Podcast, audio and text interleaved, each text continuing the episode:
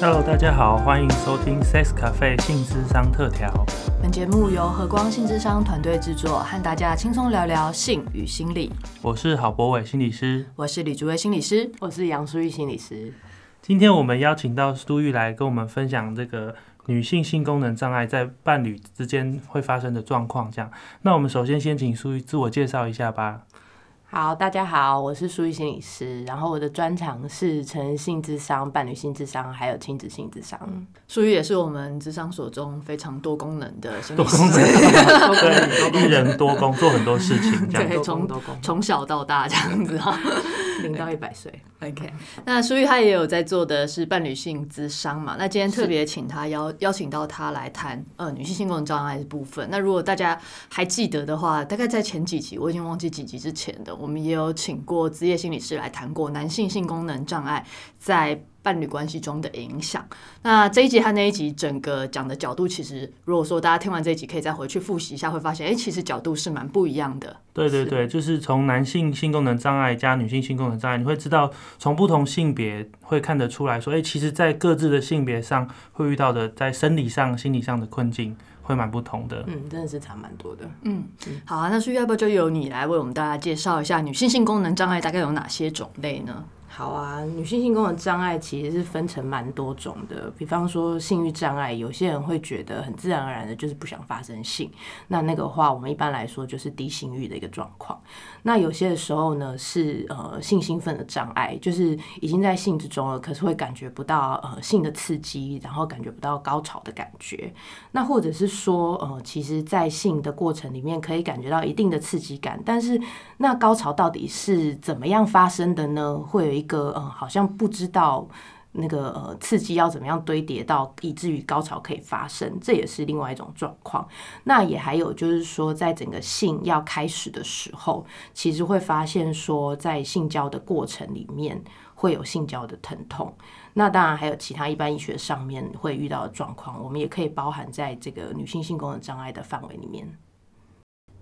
我刚刚这样听，直觉的听下来，会觉得，哎，女性的性功能障碍跟男性的性功能障碍有几个地方还蛮不一样的。嗯，譬如说，像是呃，因为男性性功能障碍，像之前讲到勃起功能障碍啊，或者是呃无法控制射精的状态的话，它其实在性的表现上很明显。对。可是像刚刚淑玉讲到的，就是说没有办法兴奋，没有欲望，这个。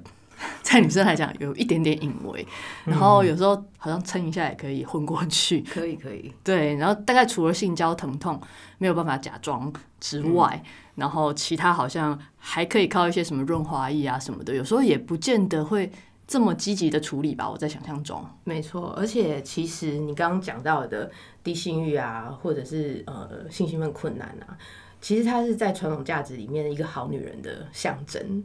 嗯，那当一个好女人进入婚姻之后，她突然要对呃性这件事情感兴趣，其实很多人，尤其是在女性的嗯，应该说阶段的转换、阶段角色的转换，其实会有蛮冲突的心情。嗯，就是会呃原本的社会价值期待一个好女人跟性是无关的。那可是进入关系、进入婚姻之后，要对性这件事情有关联。那很多的时候其实是没有没有知识、没有技巧，然后也不知道怎么做。然后有时候就会觉得说，怎么一夕之间我的好女孩形象要摆放到哪里去？我觉得蛮多人是对于这个部分的整合其实是蛮辛苦的。嗯，但是那既然看起来就是至少在相较于男性性功能障碍来说，不是这么明显，那是什么会让？呃，有女性性功能障碍的案主或伴侣，嗯，决定要来求助呢？其实有几种状况啊，一个是其实呃有蛮多伴侣是在生活的各方面合作的蛮好的，那但是在性上面没有办法突破，有蛮多人是这样子来的。那还有另外一类的状况，就会是说因为要生小孩，啊，好直接哦，对，要生小孩就做不了。那当然有些人会直接考虑说，不一定要走性智商。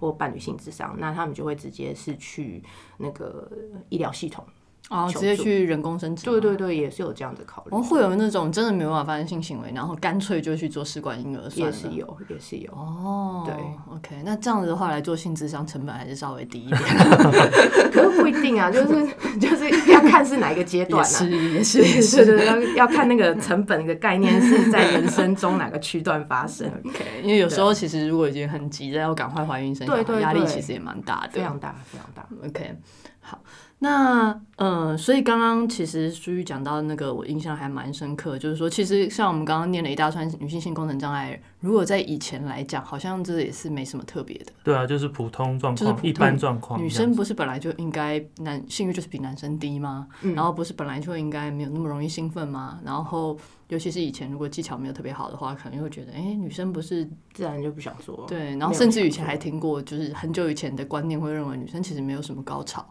哦，对？吧？所以其实突然之间换到了现代，我觉得突然被标上了性功能障碍，其实也是对女性来讲，真的是会像那个书玉刚刚讲到，会觉得有一些无所适从啦。嗯那当然。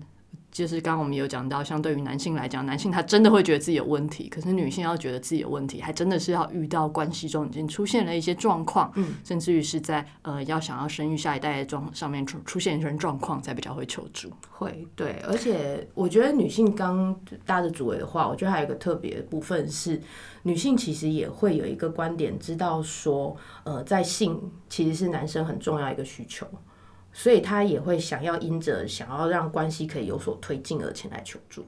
其实我听到现在觉得有点哀伤，就没有哪个女人走现在说，因为我想要高潮，就因为我很想要体验高潮。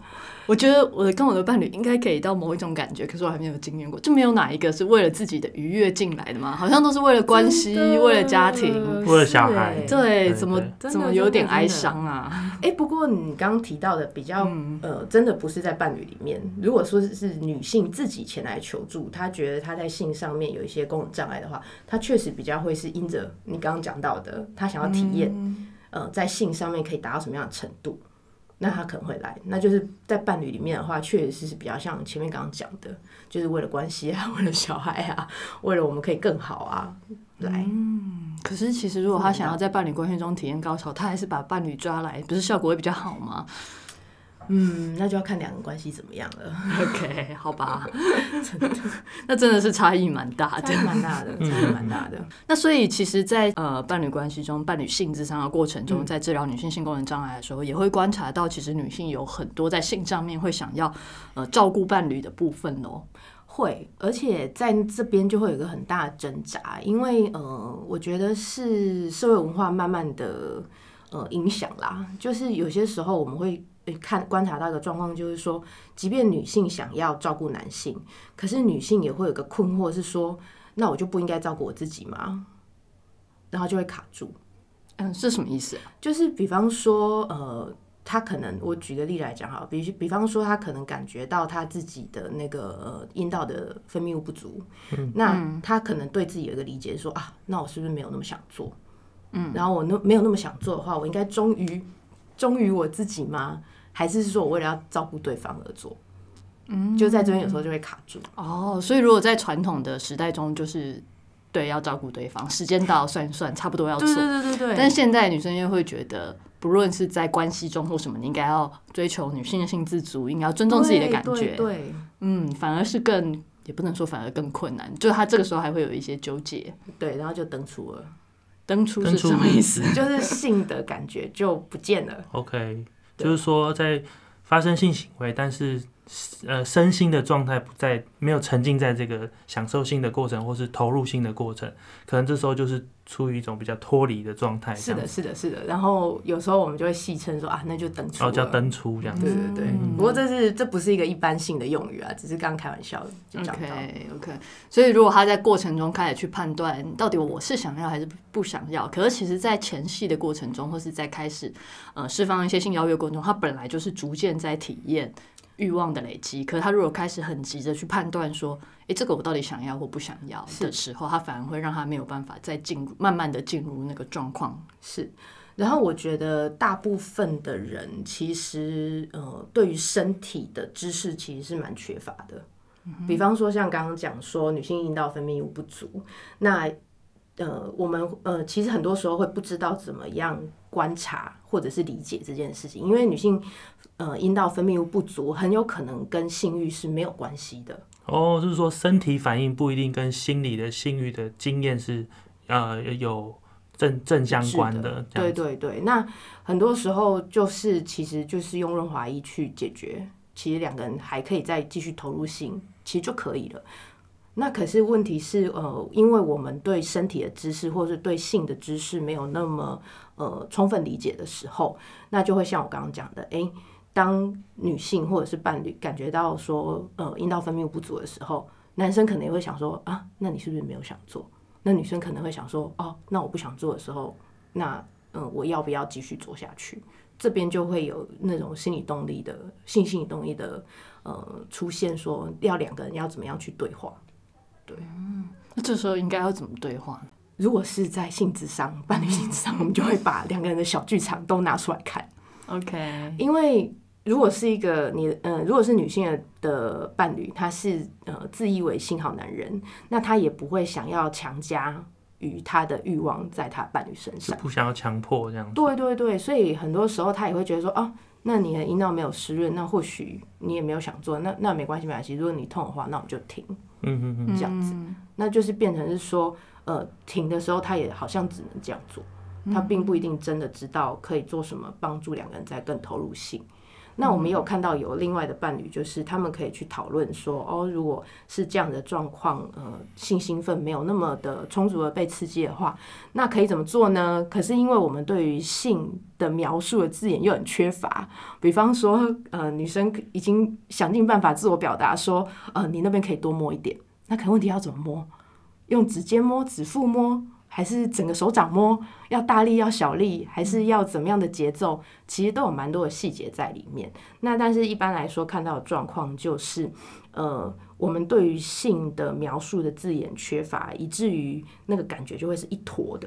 嗯，就是舒服不舒服，没感觉有感觉这样。对对对，就是很概括性的描述。可是细节上面要怎么样推进？其实两个人都是很困惑的。OK，所以有时候所谓的性兴奋不足，他在说其实是在那个过程中没有办法，呃，在其实欲望已经在堆叠的过程中，再请邀请对方再多堆叠一些上来，然后可能自己也不太清楚还要做什么让自己的欲望再往上堆叠，然后所以最后就停在那边。可能双方觉得啊，那既然没有办法，就算了，就不要做了，就不要做了。但其实不代表。嗯，在这个过程中不是享受的，是的，是的，嗯，其实那个是分开的。OK，那就是一个蛮可惜的状况，它缺乏比较是沟通跟了解自己的呃欲望的状态这样子。是，嗯，所以刚刚听到苏玉说，在伴侣性质当中蛮重要，就是把两个人的小剧场摊出来说。嗯，那听起来，哎，男性跟女性心中的这个 OS 真的长得非常不一样，超级不一样。对，那我们知道了之后，能能干嘛呢？比方说，像刚刚呃，女性在讲说，她因着去理解她自己阴道分泌物不足，是不是她不想做呢？那我们性治师这边就会去厘清，说她是真的不想，还是是她其实想，但是她不知道怎么样刺激自己。哦，先做一些初步的厘清。对，然后如果说她真的不想，那不想的原因是什么呢？是关系中发生什么事情不想，还是说她当天可能真的太累，还是怎么样，以至于她呃。没有表达出来，嗯，那可能就回归到他的人格状态里面，我会去重新评估，说是在自我情绪安顿的能力上面，嗯，要怎么样调整，或者是说在表达上面，我们还可以多做些什么，就会帮他去做梳理。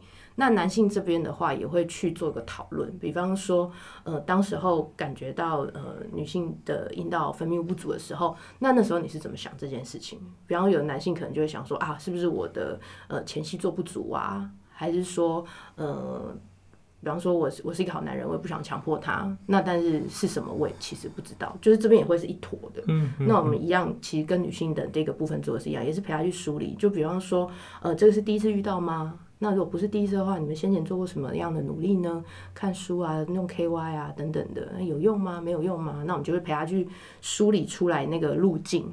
是说，呃，还有什么事情是没有试过的，以及在尝试的这些历程里面，又堆叠了什么情绪在他们之中。嗯，我觉得在伴侣性质当中，可以把这些呃包含伴侣的心情讲出来，其实是蛮重要，因为有时候另外一方其实他是一直在尝试，而且是很挫折的心情。是的，到后来到会吵架，应该也是就是有太多挫折的感觉累积，真的真的。然后如果能够让彼此都知道，其实在这个不管是争吵啊，或有时候是冷漠的。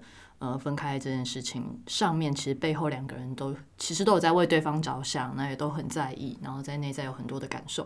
这其实对于关系的重新的亲密的连接，然后到可以感觉到对彼此有感觉这件事情，我想应该也是蛮重要的吧。非常重要，因为主委刚刚讲到的是一个很大的重点，就是很多的时候我们会用自以为照顾关系的方式照顾对方，嗯，可是那常常会被对方错。错认、错误的解读、错误的解读，对，然后所以我觉得性智商，呃，或者是伴侣性智商里面，很多时候就是掏洗出来那个善意，哦，就是掏洗出来那个，呃，其实是那时候可以表达的最大的爱了。那通常最明显的状况就是，呃，很多时候会回避争吵，那可是回避争吵状况之下，很有可能被伴侣解读成你不想要跟我讲清楚。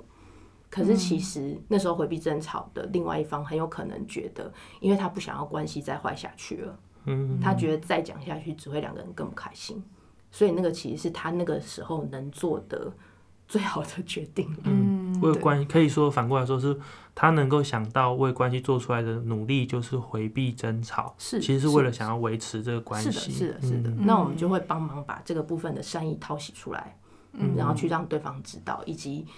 看看对方是不是也因着对伴侣的了解，可以去收到，这真的是一个莫大的善意。真的，这种时候就觉得有一个第三方在中间还蛮重要，不然会说性有问题，那要去谈啊，要去沟通啊，就谈一谈都变吵架。对啊，对，变成互相指责，你不好或是我不好这样子，对啊，那就很可惜。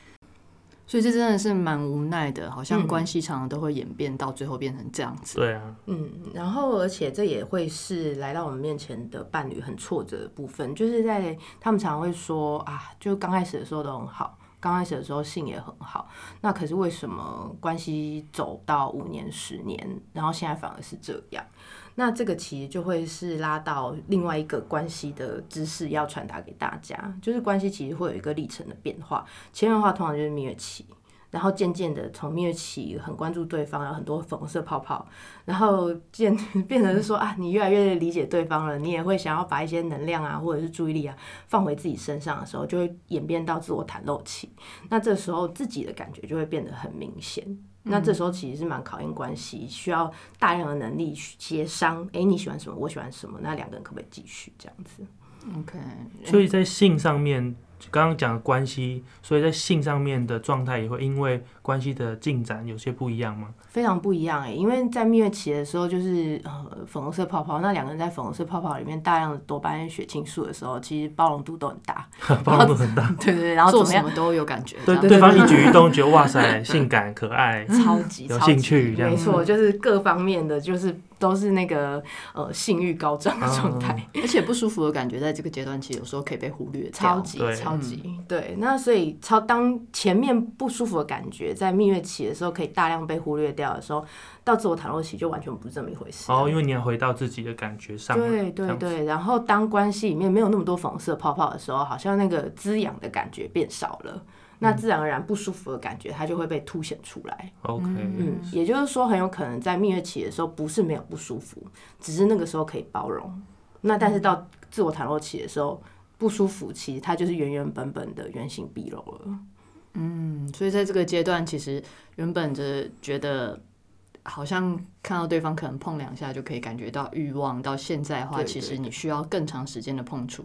但是在这个阶段，却要挑战的就开始，就是我们刚刚讲到沟通的能力了。你要怎么讲，让对方收到，然后你要怎么讲，不让双方变成一个争执，就会变得蛮困难的。对，就会变得非常困难。而且伴侣应该也会蛮困惑，说，对啊，一开始可以这样子，但是我现在花这么多时间去呃培养我我的性欲，或是让对方感觉到我有兴趣，是不是其实你已经对我没什么兴趣了？这样子。对啊，然后我觉得呃这边有另外一个还蛮重要的观点，就会是说。呃，基本上两个人关系不错是一个很好的基础。那但是在性的这件事情要被启动、要被发生，有时候它其实不是那么自然而然。因为很多呃伴侣会说啊，其实性不就是一件自然而然的事情吗？为什么需要做这么多功？或者做那么多事情，那可是因为搭配着两个人的关系，如果已经发展到自我袒露期的话，那就代表两个关系某种程度有一个模式，或者有一个习惯，或者是有某种安全感跟信任，他可能已经在那个基础面已经有了。那但是在推进到性的时候，其实就要搭配到性欲的被引发或者是被产生。那我们会讲说，有一个呃，在性要开始之前，要有一个阶段叫做孵性欲。孵性欲是孵化的孵，对对对，孵化的孵，也就是说，呃，有时候你在回家的时候，你进门的时候，你就看到对方的时候，你可能整个人就是没有 feel，那没有 feel 很有可能是因为你已经对这个关系、这个环境很有安全感，嗯，那就不会有像蜜月期的时候那种啊兴奋啊、刺激啊，或者是啊好像很多时候不知道发生什么事情啊的刺激感，那可是这个完全是另外一个阶段，嗯，那我觉得其实。我们也不可能一辈子都在粉红泡泡啊，因为其实蛮累的，蛮干扰生活的。所以进入到后面这个呃，觉得安全、安稳、稳定、安心的感觉也是蛮重要的。是的，只是在这样的状态下，要重新燃起性欲这件事情，它会变成就是需要花力气特别去经营，它就不是自然而然很快就可以进入这个状况。对，然后而且还会有需要开拓对更多对性的观点。比方说，像呃蜜月期的时候，性可能就是你自然而然会有性的感觉。那可是进入到自我袒露期之后，性的感觉其实是需要呃酝酿的。嗯。那比方说，那个酝酿很有可能是呃，比方说在抚触的时候，你更可以专心在其中，这可能是一点。或者是说，当我们脑子的思绪有跑出来的时候，我们可以更快速的加以区别。然后可以用各方面的无感的注意力帮助自己再回到性，就是会需要另外一个层次的能力锻炼，所以要练新的能力。那个能力不仅仅是性技巧的部分，还要在心态上面、是感官上面怎么帮助自己专注。这样没错没错。嗯，那刚刚听苏玉在分享很多呃伴侣在性上面遇到的状况，这样，那我就想说，一开始我们有聊到蛮多女性性功能障碍的类别啊，譬如说。兴奋的障碍啊，或者是高潮困难，或者是性交疼痛。